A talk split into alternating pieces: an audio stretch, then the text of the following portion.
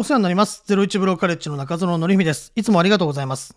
昨日の興奮、勢い、素早さ、このメール講座の反応がやたら良かったので、え今日も音声をね、お届けしていきたいと思うんですが、えこちらの勢いを体系化したメール、それからポッドキャスト講座は、私一人の力では到底できないわけですよ。で誰のおかげかというと、もちろんあなた、そして皆さんのおかげでメールマガジンを読んでくださっている、そして開封してくださっている、クリックしてくれる、そして音声を聞いてくれる、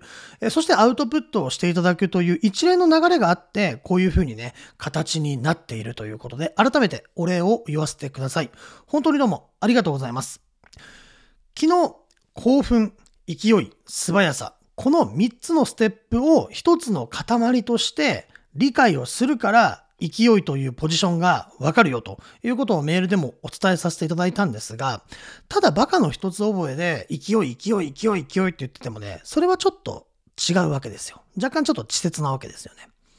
何か物事に興奮する、これを実現させたい、この夢を達成させたい、何かを成し遂げたいという興奮の後に勢いを持ってくることによって、その後のビジネスだったり、行動力だったりに素早さを加速させることができるわけです。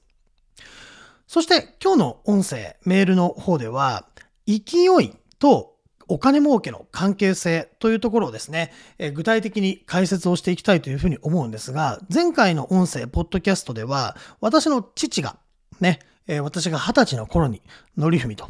金儲けは勢いでするものだというふうに、北海道すすきののオールディーズバーケントスというところでですね、まあもう札幌ケントスなくなっちゃったんですけれども、まあ、六本木とか新宿にまだあるのかな、えー、ちょっとこの話はさておいてなんですが、えー、その時の映像がこのオールディーズバーのどこの席に座って、ステージ前の円卓に座って、その時のサックスの人がこういう演奏をね、えー、吹いていて、ね、え、まあ、ジョニー・ビー・グッドっていうチャック・ベリーの歌が流れてたのがすごい覚えてるんですけど、その休憩中に、まあ、金儲けの話になったわけですよね。まあ、うちは父も母も自営業なんですけれども、まあ、私がね、小学校1年生の時に離婚をしているので、まあ、母子家庭なんですけれども、父親とはよく本当に飲みに行っておりました。え、これは、ま、今になって、ま、そこからもう本当に何十年というか、ま、10年以上の月が流れて、月日が流れて、お金儲けと勢い、何が関係あるんだろう。二十歳の中園則文は思ってたわけですよ。ただ、今考えると、金儲けのノウハウ、金儲けのメソッド、塾、教材、PDF、動画、CD、音声、いろいろあります。でも、なぜ多くの人はお金儲けができなかったと言って諦めてしまうのか。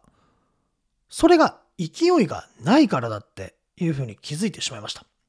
なかなかここに焦点を当ててね、こういうふうに全力で音声を取ったりとか情報発信してる人っていないと思うんですよ。なぜかというと、ノウハウ、ノウハウ、方法、これが方法だよ。こういうふうにやればいいんだよ。いや、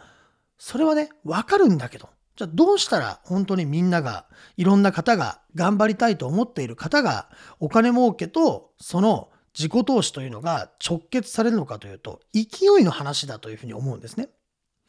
世の中を冷静に見渡してみれば、例えば DJ 社長、勢いありますよね。ホリエモンさん、勢いありますよね。江頭2時50分さん、勢いありますよね。ね、メンタリスト大悟さん、すごいトークにエネルギー、勢いがあるわけじゃないですか。つまり、お金儲け、それからご活躍されている方には、絶対的に勢いがあるから人が見る。勢いがあるから面白いなと思っていただける。勢いがあるから最終的にその人が人生トータル的に幸せになっていくということなわけです。まあ、すべてがね、それに当てはまるというわけではないかもしれません。まあ客観的に見たら、まあそれがね、人生総合的に考えて幸せなのかというふうに言われてしまえば、まあ賛否両論あるかもしれません。いろんな方の10人十色の人生がありますので。ただ、これからビジネスで成功していきたいと思っている方は、昔の中園もそうですし、まずは自分の収入を増やす。稼ぎを増やす。それが、その当時の幸せだと思うんです。私も高校教師を辞めてインターネットビジネスの世界に飛び込んだ時、本当にあらゆる手段の稼ぎ方、ノウハウ、メソッド、セミナーを求めました。でもうまくいかなかったんです。なぜか。勢いがなかったからです。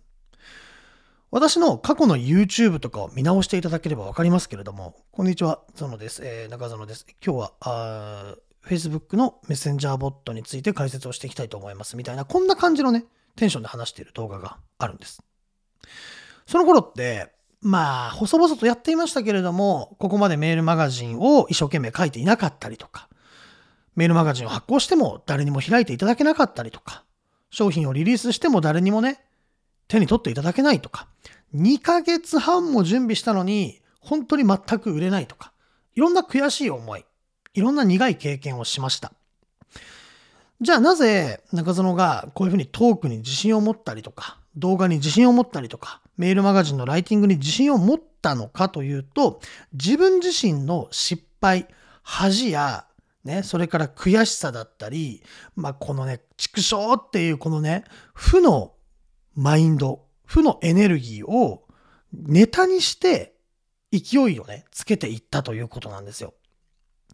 先ほど表した多くの成功者たち、ね、DJ 社長、インターネットビジネス与沢翼さん、ね、青汁王子三崎優太さん、堀江門さん、いろんな方が失敗されてますよね。うん。その方の失敗に比べたら、我々の悔しいな、恥ずかしいな、人に言いたくないな、と思ってることは、比べ物にならないぐらい、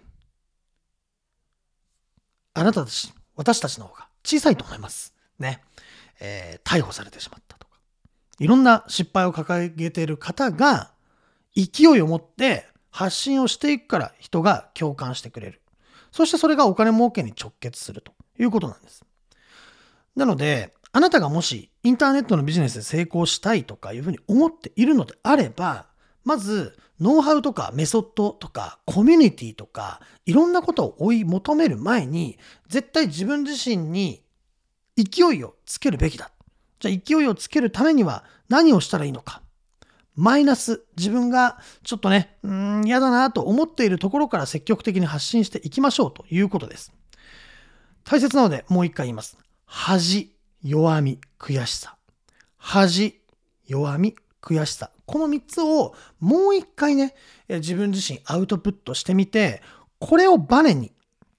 下り坂、ね、急加速できる下り坂で勢いをめちゃめちゃつけた発信をする。そして平地になった時にもそれが継続できるように。そして上り坂になったところはもう努力ですから。ね。えー、私がね、このメールマガジンでね、こう大切にしている図がありますよね。図解しているものがあるんですあるんですけれども、まずは、やはり急加速していくためには、もう恥とか弱みとか悔しさ、これをバネにして、勢いをつけていくということを意識していただきたいなというふうに思います。はい。えー、ということで、必ずですね、このワークっていうのを実際にやっていただきたいんですけれども、まあ、初日ね、初日にもお伝えしていますが、このあなたの弱みとか恥とか、えー、悔しさって何なのかと。それをぜひアウトプット、自分のメモ帳でもいいですし、私のメールマガジンね、本日の感想っていうフォームがありますので、そこにアウトプットしていただければ私の方から、まあ、しっかりとね、一人一人返信をさせていただいております。なので、ぜひアウトプットしていただきたいなというふうに思いますので、もうお金儲けしたい、人生良くしたい、それは必ず勢いをつけていかなければいけないと。もう勢いだけについてこんなに語ってる人絶対いないんで、ノウハウじゃないんですよ。努力じゃないんですよ。